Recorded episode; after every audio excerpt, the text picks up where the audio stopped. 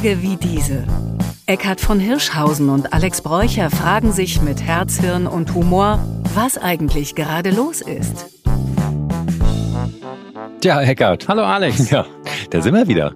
Ist schon in der Folge 4. Wen hast du die letzten Tage wie diese Spannendes getroffen? du ja, wie letzte Woche schon angekündigt, ähm, war ich bei äh, Barack Obama, dem ehemaligen US-Präsidenten. Hattest du eine Audienz? Ja, ja, pass auf, ich hatte eine Audienz. Ja, also die, die Veranstaltung hieß ein Evening with Barack Obama. Ja, und wie es ist bei den Amerikanern. Das klingt sehr intim. Sehr intim, also nur er und ich. Ja, aber ich hatte also wirklich eine Triple A Interviewkarte backstage mit dem Slot. Und dann gab es ein Problem in der Vorveranstaltung in Amsterdam, gab es einen Vorfall. Oh, ein Bandscheibenvorfall? Genau, einen Sicherheitsvorfall. Gleich ja. die schlechten Karlauer ganz ja. zu Beginn. Und ähm, genau, und deswegen kamen wir nicht an den ran und deswegen haben wir jetzt einfach nur so äh, äh wie die normale Audience äh, zugehört. Äh, der ganze Abend wurde ja von dem Obama-Flüsterer Klaas moderiert und das war aber doch ganz erhellend. Und ähm, dir hätte das gefallen, ähm, denn ähm, Obama hat natürlich die Zeichen der Zeit erkannt. War ja ein moderner Präsident, ist immer noch ein moderner Mann, ist leider sehr erkraut, aber auch er hat das Thema äh, Klima und die Rettung der Welt ja für sich erkannt. Da hören wir mal kurz rein. And now there's discussion about how do we help poorer countries adapt because they're not going to give up their energy if it leaves them in poverty. So we have a responsibility then to find ways to help them find clean energy that can provide electricity and uh, fuel development. Finde ich ein bisschen arrogant, oder? Wie siehst du das, Eckert? Ja, das, das nennt sich äh, White Saviorism. Also diese Idee, dass, dass die, die Ideen der weißen mhm. Menschen äh, die Armen befreien und dass das ausgerechnet von dem ersten schwarzen Präsidenten der mhm. USA kommt, das ist schon ein bisschen irritierend. Weil ähm, das, was ich auch äh, klingt kol Arbeit, kolonial klingt es. Mhm, ja. ja, was ich, was ich so durch die Arbeit von meiner Stiftung Gesunde Erde, gesunde Menschen mitkriege, so ähm, da hatten wir auch so ein, so ein Treffen mit anderen Stiftungen ähm, rund um F20 heißen die, da ist so German Watch dabei und, und ähm, Michael Otto Stiftung, viele andere. Und da kriegst du so mit, international ist der, ist die Wut auf diese westliche Welt ähm, ziemlich deutlich zu spüren. Also die, die viele Länder des globalen Südens haben überhaupt keinen Bock mehr, sich irgendwie vorschreiben zu lassen, wie sie mhm. zu leben haben und was sie zu tun haben. Und vor allen Dingen werden wir auch äh, als Industriestaaten immer weiter unglaubwürdig. Es wurde schon von mehreren Klimakonferenzen 100 Milliarden äh, Dollar ausgesprochen versprochen, die gezahlt werden sollen Stimmt, ja. als mhm. sozusagen Loss and Damage. Und der Jochen Plaspert, der das äh, fürs ähm, ja, BMZ zusammenkriegen soll, als Staatssekretär dort im Bundesministerium für wirtschaftliche Zusammenarbeit, der, ähm, der verzweifelt, weil alle sagen, ja, ja, sollen erstmal die anderen. Naja, und äh, das ist auch interessant, denn Obama nennt dann als Beispiele auch nur so Hitzewellen in Indien. Und ich denke so, klar, in den USA habt ihr gar keine Probleme mit Wind und Hitze. Ja, aber ähm, es ist ein bisschen, lief es dann so weiter, als ob er eigentlich in der letzten Folge zugehört hat. Da haben wir ja Richard David Brecht als Gast gehabt. Und Richard hat ja was richtig Schlaues gesagt. Nämlich hat er gesagt. Ich bin sicher, dass Obama Lanz und Brecht hört, oder? Ja, aber er hat es ja in unserer Sendung gesagt. Er hat es ja in diesem Podcast gesagt. Aber ich bin ganz sicher, dass Obama das gehört hat. ich bin ganz sicher, dass ähm, äh, also Obama also sich, sich von seinem Team Tage wie diesen übersetzt dann äh, jede Woche ja. neu anhört. Also. Ja. Ja, so ist das es. finde ich auch so Jedenfalls hat der Richard er, ist, er ist so bodenständig geblieben. Also. er ist ganz bodenständig geblieben, ja. Er würde auch zu uns passen, so, also Old Boys Club. Also auf jeden Fall hat ja Richard gesagt, wir müssen das ganze Thema global denken. Es macht ja eigentlich gar keinen Sinn, dass wir das als nationale Anstrengung äh, begreifen. Ähm, und dazu hat Obama Folgendes gesagt. The question we have to ask ourselves is, can we, can we do better? Not perfect, but better. And when we're talking about trying to coordinate the entire world, changing its energy patterns and infrastructure in a single generation effectively. It's not going to be perfect. It's going to be messy. Ja, Eckert. Hat es doch noch, hat er doch noch den Bogen geschafft, wa? Damit hat er natürlich äh, total recht. Ja. Ja, ich meine, ähm, einem CO2-Molekül in der Atmosphäre ist ja völlig wurscht, aus welchem Land es kam. Es tut, was es tut. Es überhitzt unsere Erde. Und zwar jede Tonne CO2 um mehr Wärme. Und das ist ähm, deswegen tatsächlich natürlich äh, einerseits so richtig, auf der anderen Seite fast so banal, wie, wie Obama das sagt, dass ähm, wir international darauf gucken müssen, wo sind die größten Hebel, Emissionen schnell zu senken. Und deswegen gibt es zum Beispiel eben auch Projekte wie diese Just Energy Transition Idee, dass äh, auch mit deutschem Geld äh, in Südafrika und äh, in anderen Ländern versucht wird, möglichst schnell von der Kohle wegzukommen und auf Erneuerbare zu, umzuschalten, weil es offenbar leichter ist, das in Südafrika hinzukriegen als in Bayern. Ja, alles ist anstrengend und, ähm, und, und es wirkt auch auf viele natürlich sehr belastend, aber da, und das möchte, damit möchte ich unsere kleine Obama-Reise wieder schließen, ja, denn ähm, dann habe ich ihm und seine Bandscheibe entlassen. Er hat ja noch ein kleines äh, Grußwort und eine kleine positive Note an uns dabei. It is a, it is a joyous responsibility. It, it, it, is a, it is a great privilege to be able to have an impact in this world and make it better. And, and so you should welcome the challenge that uh, uh, that is presented to you. And, and for the older people here, uh, my message is uh, get out of the way. All right, everybody. Thank you. Das, das, äh, das mag ich. Er, er ist ja ein großer Rhetoriker. Wenn man auf die Gesamtbilanz seiner Regierungszeit äh, schaut, hätte man sich gewünscht, er hätte ein paar von diesen Ansichten auch in noch konkretere Taten umgesetzt. Aber ähm, ich, ich, wie war denn so die Stimmung? Ich meine, er gilt ja als einer der charismatischsten Menschen auf diesem Planeten. Äh, Hat es ein bisschen gekribbelt bei dir, Alex? Ja, es, es ging so, ja. Ich sag mal ehrlich, er ist ziemlich alt geworden und er spricht auch ein bisschen langsam mittlerweile und also von diesem Schmelz und von diesem wahnsinnig guten Redner war jetzt nicht mehr allzu viel übrig, muss ich sagen. Das lag auch daran, dass er ja nur eine Stunde aufgetreten ist, ja, während ja ähm, vorher ein großes Bühnenprogramm kam mit Live-Musik und mit einer großen Diskussionsrunde und man war also auch schon ordentlich ermattet und dann kam er und man hatte so das Sahnehäubchen erwartet und naja, das da war die Sahne war schon ein bisschen, also die war nicht mehr so frisch aufgeschlagen, die war schon so ein bisschen in der Sonne zerronnen. Übrigens, wer noch mehr von Obama hören will und von dem, äh, von dem ganzen Gespräch, wir haben also ähm, äh, ein langes Material mit Video, was ihr gerne bei uns auf unseren Social-Kanälen auf, auf Insta, Facebook oder YouTube findet. Also schaut da mal rein, wenn ihr noch mehr von Obama aus nächster Nähe sehen wollt. Ja, und so, Eckert, also, und wen hast du denn die Woche so getroffen, interessantes an Tagen wie diesen?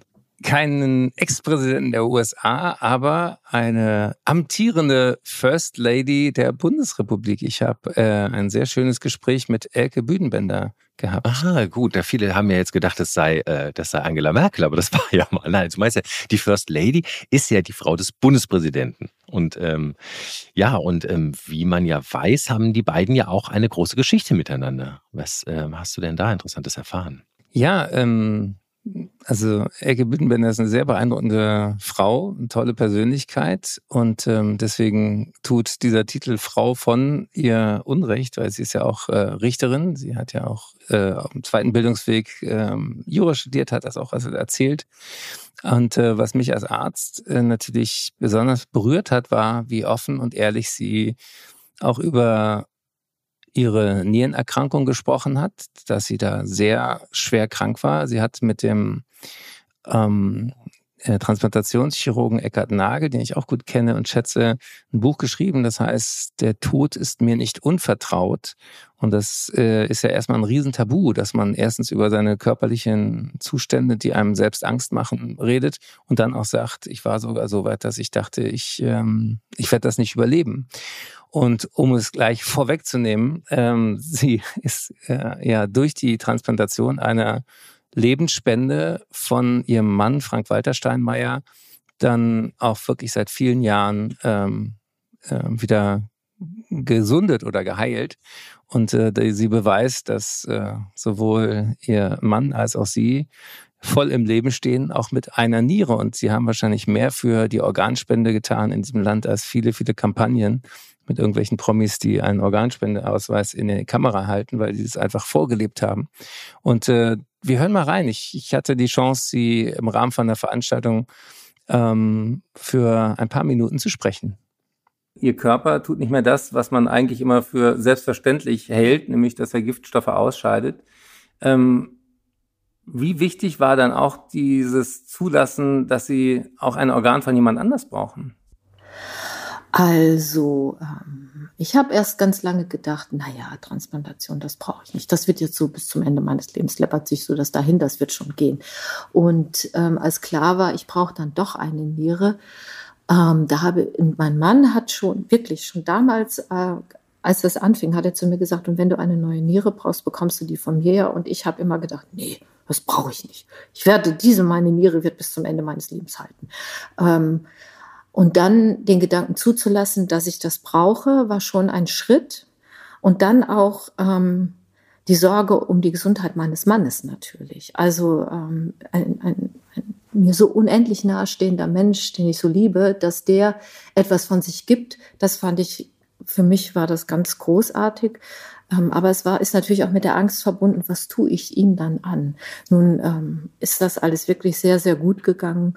Und äh, wenn ich das richtig sehe, das wissen Sie als Arzt vielleicht besser, in der Regel geht das auch gut mit der Lebensspende, aber das war schon ein ganz großer Moment. Und ja, ähm, also ich habe so das Gefühl, mein Körper hat diese Niere so komplett angenommen. Das ist äh, einfach ganz großartig. Das ist ja auch ein echter Liebesbeweis. Ja. Man hätte das auch im Stillen machen können. Warum haben Sie diese Tatsache auch öffentlich gemacht? Also äh, mein Mann ist ja nach wie vor und war damals auch, als es 2010 ähm, äh, um die Frage ging, Transplantation ja oder nein, ähm, Person des öffentlichen Lebens und ähm, es war für uns ähm, oder für ja für uns oder auch für ihn wichtig, nicht einfach jetzt so klammheimlich plötzlich von der Bühne zu verschwinden, sondern zu sagen, was los ist. Und ich muss auch sagen, ähm, wir haben äh, nichts Schlimmes von den Medien erfahren. Im, Im, Gegenteil, alle waren sehr zurückhaltend. Und ähm, dann hat mein Mann zusammen mit Herrn Kauder damals noch ja die Initiative gestartet für mehr Spendenbereitschaft, Organspende, Bereitschaft.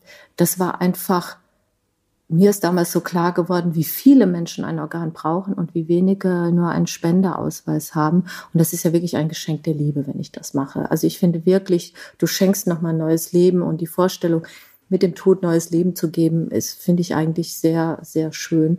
Das war ähm, diese, dieses, ähm, das war der Versuch, das durchzubringen. Ähm, und deswegen, glaube ich, haben wir, äh, hat, ähm, war es auch so, dass es öffentlich wurde. Ja, Mensch, spannendes Gespräch. Ähm, Eckert, du als Mediziner, ähm, also Organspende in Deutschland, da wird ja viel drüber geredet, keiner weiß so richtig, was ist denn diese Widerspruchslösung? Kannst du das mal kurz äh, erzählen?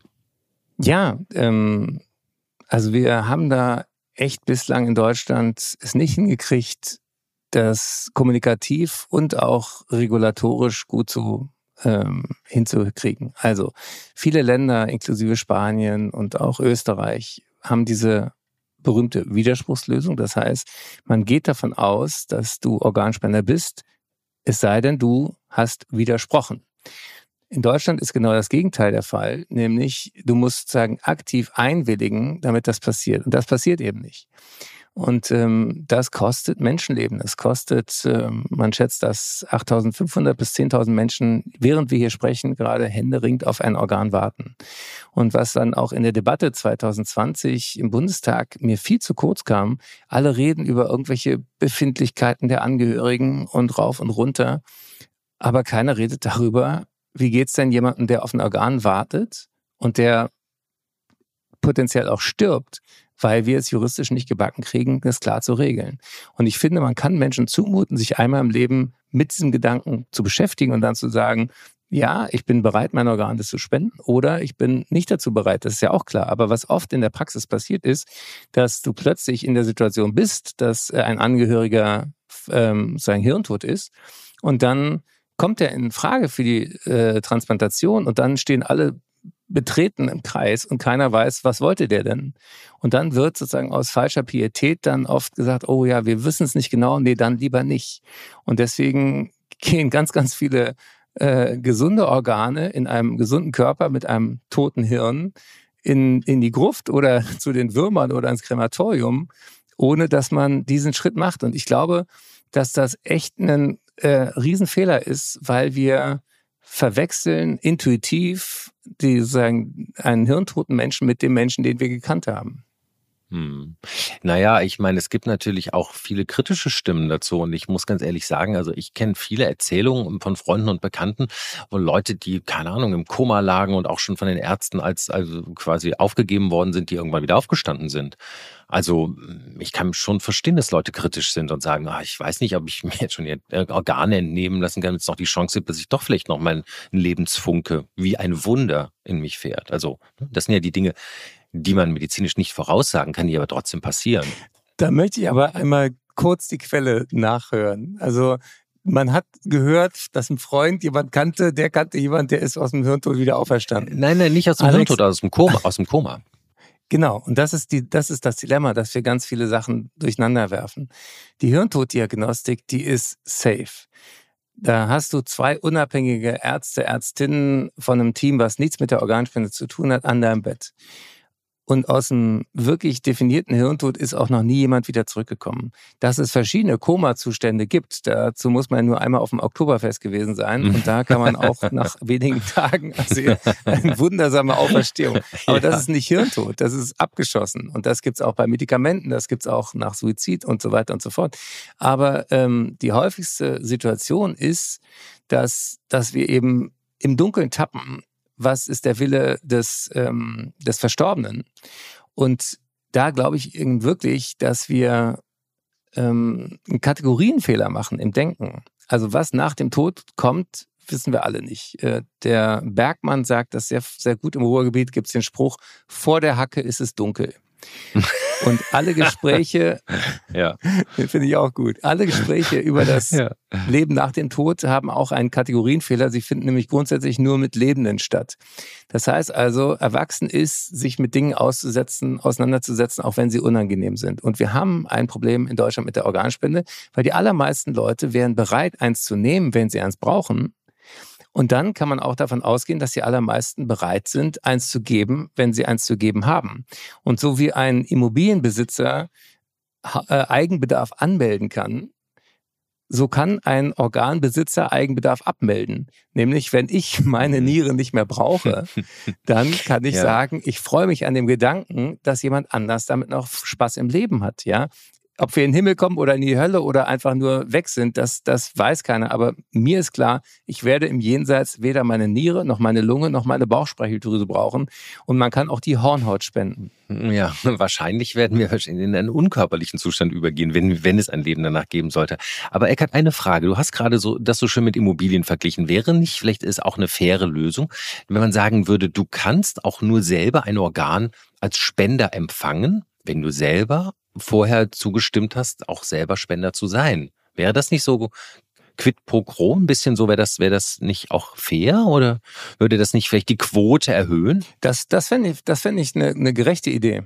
Also, ähm, es hat ganz viel mit der Angst zu tun, sich damit auseinanderzusetzen. Und deswegen wäre es ideal, wenn wir einen Moment, wo wir zum Beispiel einen Personalausweis kriegen, einfach koppeln.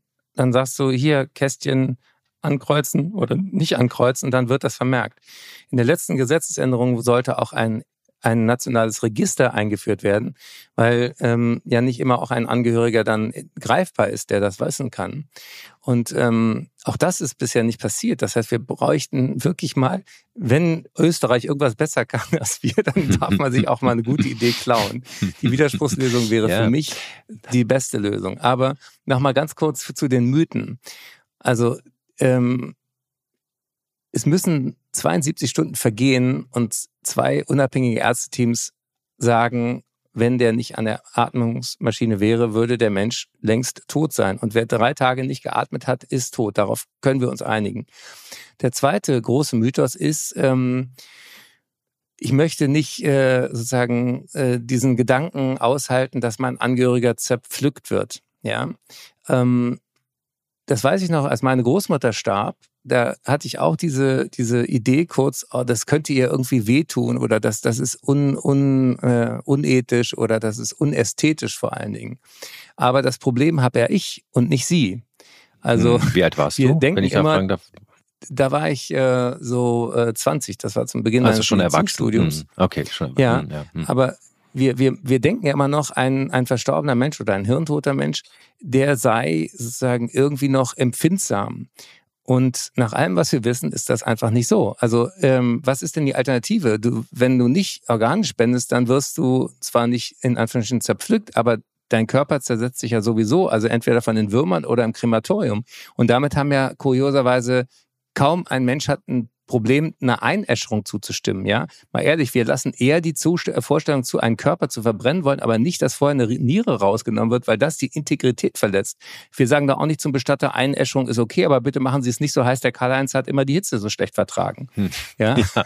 ja, ja, stimmt. Aber, aber, aber du siehst, du selber hast es mit 20 schon im Medizinstudium auch noch erstmal emotional so empfunden und obwohl du dort ja wahrscheinlich vielleicht noch nicht am Anfang deines Studiums, aber später ja auch Leichen seziert hast, die in Formalin eingelegt waren und die auch mal Menschen Menschen waren. Und äh, auch da für die Wissenschaft ist es ja durchaus üblich und gang und gäbe. Also nicht, dass man seinen Körper der Wissenschaft spendet. Und da wird ja auch an dem ordentlich rumgeschnippelt, wie du ja auch wahrscheinlich äh, es erlebt hast. Ja, aber ich war davon überzeugt, dass der Mensch, der das mal war, der hat das nicht mehr gespürt. Und deswegen, äh, die Emotionen wahrzunehmen, ist ja wichtig und richtig. Aber deswegen ist der Moment, wo gerade jemand verstorben ist, der aller ungünstigste Moment, sich diese Gedanken zu machen. Und deswegen brauchen wir eine Widerspruchslösung, damit man diese Gedanken sich einmal im Leben in einer neutralen Situation macht und alle anderen Bescheid wissen, was ich will. Also äh, Organspende ist kein Karrierehindernis, das haben wir man kann in den Himmel kommen oder, wie wir gerade auch von Elke Büdenbender gehört haben, man kann damit sogar Bundespräsident bleiben. ja, genau. Und ähm, ich kann es sozusagen auch nachvollziehen, dass ich glaube, sozusagen unter einer CDU-Regierung, weil es irgendwie mit, der, mit dem katholischen Glauben, ich meine, da gibt es ja so eine, so eine, so eine kultische Körperverehrung der Gestorbenen. Ne? Jesus, der da am Kreuz überall hängt, das ist ja auch so ein Körper, der intakt ist bis auf die Nägel. Also da kann ich so verstehen, aber unsere jetzige Regierung, also Herr Buschmann, wenn Sie uns wieder zuhören, dann ähm, Hören Sie auf Eckert. Denn Eckert ist kurioserweise. Nicht nur Obama hört uns, sondern auch Herr Buschmann hört uns. Ach du, alle. Aber äh, denn, äh, du, Eckert, bist ja kurioserweise ein zertifizierter Arzt, der Leute dazu bringt, äh, ihre Meinung diesbezüglich zu ändern. Ne? Erzähl doch mal, du, du hast ja äh, ein Zertifikat. Ich habe äh, ja meine Bühnentätigkeit äh, für die Stiftung Gesunde Erde, gesunde Menschen aufgegeben, aber ich habe äh, vor ein paar Jahren wirklich mal wissenschaftlich wissen wollen, wie ändert denn über das Thema Organspende zu lachen die Bereitschaft, sich so einen Ausweis zu holen. Und dazu haben wir tatsächlich ein Kontrollexperiment gemacht. Das ist die höchste wissenschaftliche Form. Ich habe äh, zwei Abende äh, ein Bühnenprogramm gemacht und einmal habe ich diese Passage über Organspende drin gehabt und einmal nicht. Und wir hatten vorher Fragebögen verteilt und dann in der Pause wieder eingesammelt und so weiter mit der Uni Erfurt, mit Cornelia Betsch und ihren Studierenden.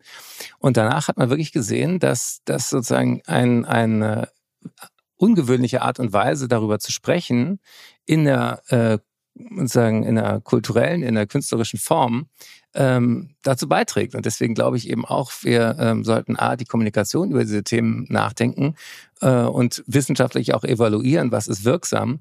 Und wir sollten auch bei der Ernsthaftigkeit des Themas den Humor nicht verlieren. Genau, und das ist ja ein bisschen so unser Ansatz hier überhaupt über schwierige Themen auch ein bisschen mit Humor zu sprechen und darüber zu schmunzeln, sie vielleicht damit auch ein bisschen leichter und dann leichter zu verdaubar zu machen. Magst du uns denn vielleicht äh, eine Kostprobe geben aus deinem aus deinem kleinen äh, Organspende-Stand-up? Ähm, das ist wie immer, wenn wir im Podcast darüber reden, ist das nicht, nicht das gleiche wie auf der Bühne. Aber vielleicht ein Aphorismus aus diesem Programm. Da habe ich gesagt, ich glaube an ein Leben nach dem Tod, zumindest in Teilen. Und dann habe ich darüber gesprochen, ja, dass man ein Leben lang jeden Scheiß bei Social Media teilt. Warum soll man sich nicht selber mit anderen teilen, wenn es drauf ankommt? Und ich finde, das ist wirklich social. Sie können sich selbst ein Rezept ausstellen für ein Stück Unsterblichkeit und Mitmenschlichkeit. Deswegen sage ich ja, unter dem Organspendeausweis. Und nachdem äh, wir jetzt äh, darüber gesprochen haben, dass Menschen sich so ungern zerstückeln lassen, selbst wenn sie tot sind, du wirst es nicht glauben, Pflanzen kann es genauso gehen. Schon gehört? Nee, was, worauf bist du da gestoßen? Pass auf, also es ist so, ja, also, für, du musst es, du musst es mal so, so nehmen, wie es ist, ja. Auch Vegetarier sind Mörder, ja, denn sie töten natürlich die Pflanzen. Und was jetzt rausgekommen ist, auch Pflanzen haben Gefühle und die kann man sogar hören. Also Wissenschaftler haben herausgefunden, dass Pflanzen, wenn sie gestresst sind oder wenn man ihnen Blätter abreißt oder was von ihnen pflückt oder sie gar abschneidet, dass sie quasi vor Angst schreien, indem sie so Klackgeräusche machen. Sie machen so ein Klackern.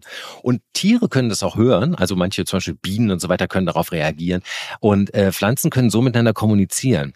Und äh, ich deswegen müssen wir mal darüber nachdenken, ob es nicht mindestens genauso crucial ist, irgendwie Fleisch zu essen oder Pflanzen zu essen. Wie ist es denn bei dir? Bist du äh, Vegetarier oder isst du noch Fleisch? Ich bin ja ein großer Fan der Planetary Health Diet. Das ist äh, das Beste, was man für seinen Körper und die Erde gleichzeitig machen kann. Also wenig Fleisch ähm, und auch wenig Fisch, aber das ist nicht verboten. Und äh, viel Gemüse und viel Obst und viel Nüsse und vor allen Dingen, wenn Gemüse auch viele Hülsenfrüchte, weil die auch mit weniger Dünger auskommen, weil die sich den Stickstoff aus der Luft holen. Das sind so ähm, Erbsen oder ähm, Bohnen oder so Pflanzen, die eigentlich auch äh, die Zukunft der Ernährung ausmachen. Und ähm, aber ich finde diese, die, diese, das, was du da erzählst, erinnert mich an ein Buch, was ich mal ähm, als Schüler gelesen habe, das geheime Leben der Pflanzen. Das war so ein bisschen esoterisch. Da ging es auch darum, dass wenn ein irgendein Mensch vorher mit der Pflanze geschimpft hat und wenn er ins Zimmer kommt, dass er sozusagen Schreck kriegt und so. Das war alles ein bisschen äh, äh, bisschen sehr äh, weit weg von der Wissenschaft, aber das, was du ja da zitiert hast, das ist ja eine wissenschaftliche Publikation.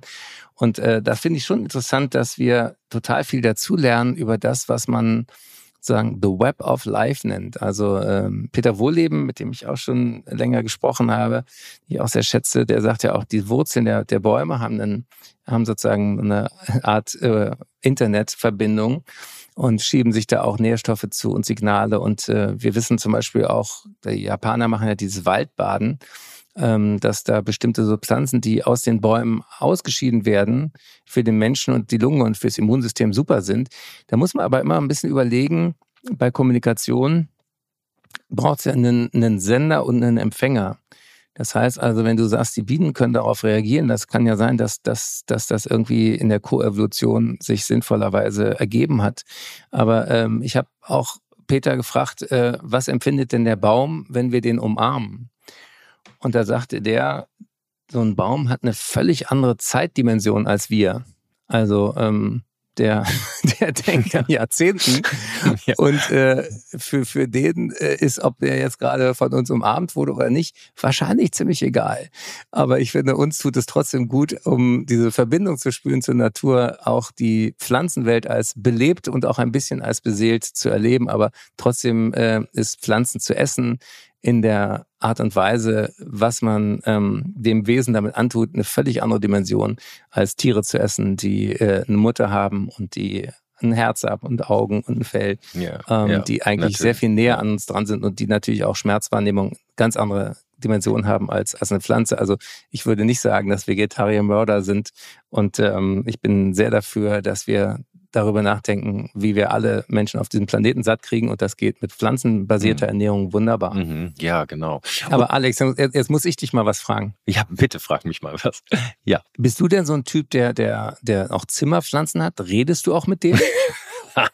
ja, ja, ich weiß schon, wo drauf du. Ich weiß schon, welche Ecke du mich wieder stellen willst. Ne, also ich habe natürlich Zimmerpflanzen, ich habe auch viele Pflanzen auf dem Balkon, ja. Ich habe äh, große Pflanzen und ich habe ein richtiges Problem damit, die zu schneiden. Und dadurch wuchern die so ein bisschen Wildwuchs. Also viele finden das schön und romantisch, äh, aber es sieht nicht so ästhetisch aus. Nein, aber was ja bekannt ist, zum Beispiel auch, und ich nehme an, du wirst es jetzt wieder als Wissenschaftler und als Arzt wieder verlachen, aber es ist ja bekannt, dass wenn man Pflanzen mit unterschiedlicher Musik beschallt, sie unterschiedlich gedeihen. Kennst du diese Experimente? Die eine Pflanze kriegt den ganzen Tag richtig harten Heavy Metal und die andere kriegt die ganze Zeit Mozart. Und tatsächlich gedeihen Pflanzen auch unter unterschiedlichen Schallschwingungen anders. Das ist natürlich wahrscheinlich, äh, macht man da als Mensch so einen kleinen, also ne, ist das so eine Knick-Knack-Logik, dass man denkt, siehst du, das ist für mich auch besser. Aber tatsächlich merkt man doch, stark, wie stark die Pflanzen auch auf ihre Umgebung ähm, reagieren und nicht nur auf Wasser und Licht. Also ich würde mal sagen, man sollte von Menschen und Tieren und Pflanzen Heavy Metal mhm. Musik und Schwermetalle fernhalten. Schwermetalle auch, genau. Ja, und dann kommen wir gleich rüber zum Thema die die Ampel. Ja, unsere Ampelregierung hat ja ähm, hat ja eine, ein kleines Experiment gewagt und ähm, die, die Angst, die hier drüber steht, ist heißt, was ist, wenn das Nackensteak gewinnt? Also was ist passiert? Die Ampel hat so eine Art Bürgerrat äh, äh, zu, zum Thema Ernährung äh, einberufen oder möchte ihn einberufen. Es kann also durchaus sein, dass man jetzt Post kriegt in der nächsten Zeit und zu seinen Ernährungsgewohnheiten befragt wird. Die Leute, die befragt werden, sollen eine repräsentative Abbildung der Gesellschaft sein und Genau, die große Angst ist, was ist, wenn die Leute dann eigentlich sagen, nö, wir haben gar keinen Bock auf gesunde Ernährung. Ich will also weiter mein Schweinesteak essen. Wie siehst denn du das? Hältst du das für sinnvoll? Ist das, ist das irgendwie basisdemokratisch? Oder wie schätzt du diesen, diesen ganzen Move ein?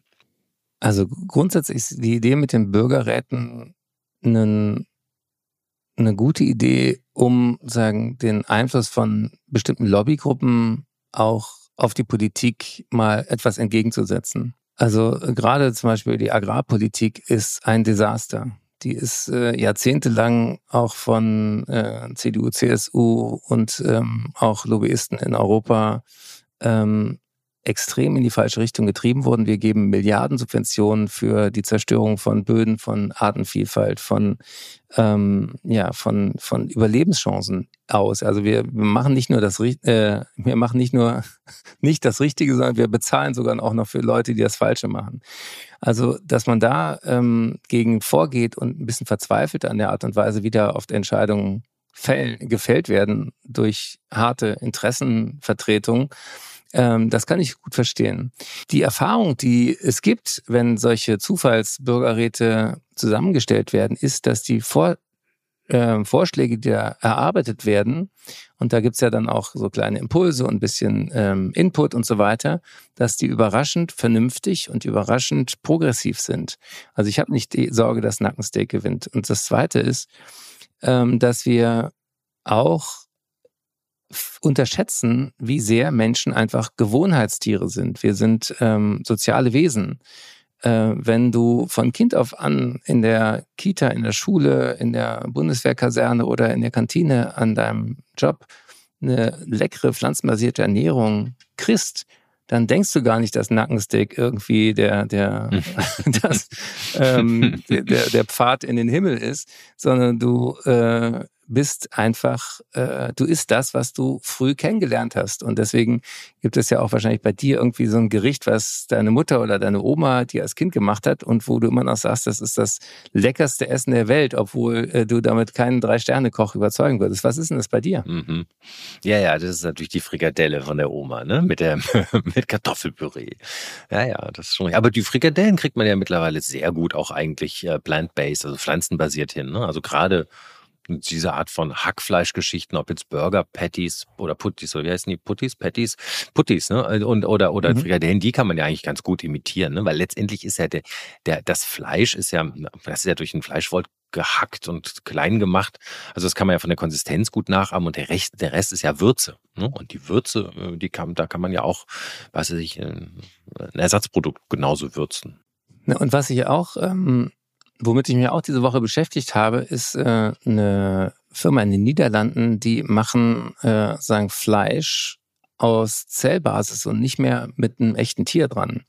Und auch das ist für die Leute, die unbedingt Fleisch essen wollen, eine echt spannende Möglichkeit. Sozusagen, die haben inzwischen diesen Geschmack genau richtig, auch die Textur, aber eben ohne Tierleid. Und das finde ich auch eine, eine wichtige Neuentwicklung und da stürzen sich gerade Investoren drauf. Und ich, ich war bei einer Tagung, wo es darum ging, wie sozusagen auch ähm, Geldströme ganz wichtig sind, um der Klimakrise was entgegenzusetzen. Und dass man eben auch in, in gerade in diesem Ernährungsbereich Startups und, und innovative Ideen fördern muss und dass es da oft eben am, am Kapital zum Starten mangelt und da setzen sich auch viele Leute jetzt ein. Also auch das finde ich cool, ähm, dass die Leute, die Fleisch essen wollen, das auch hinkriegen, äh, ohne die Naturzerstörung drumherum. Mhm. Ja, wobei das jetzt noch ein bisschen Eckarts Blick in die Zukunft war, nicht? Aber trotzdem, tatsächlich kann ja jeder bei sich selber schon mal anfangen mit kleinen Schritten und äh, das hilft ja auch. Und wenn man dann irgendwie, wenn der, wenn der Brokkoli nicht so laut schreit und man den Brokkoli im Nacken hat, dann ähm, geht's vielleicht auch, äh, hilft vielleicht auch der, der Umwelt ein bisschen. Man kann die Schreie des Brokkolis übrigens sehr gut mit einer Sauce Hollandaise zum, zum Schweigen bringen. Du bist so ein gemeiner Pflanzenquäler. Ich wusste es. Ich mache das hier nicht weiter. Bringt mich hier raus, Leute. Also, wenn ihr uns, wenn ihr uns weiterhören wollt, folgt uns, abonniert uns und bis nächste Woche, mein Lieber. Ja, nächste Woche sind wir dann live in Berlin. In der Orania ist das Comedy for Future Festival und am Mittwoch moderiere ich selber und äh, äh wir haben dann die Chance, äh, auf der Bühne und auch hinter den Kulissen zu hören, wie The Funny People of Germany die äh, besten Comedians dieser Republik äh, mit auch äh, den, den Herausforderungen dieser Tage umgehen. Und da freue ich mich sehr. Da sehen wir uns wieder. Und es gibt übrigens noch Karten, also Comedy for Future im Internet äh, jetzt gleich sichern. Dann seht ihr Alex und mich wieder. Tage wie diese. Eckhard von Hirschhausen und Alex Bräucher fragen sich mit Herz, Hirn und Humor, was eigentlich gerade los ist. Eine Produktion von M hoch 2.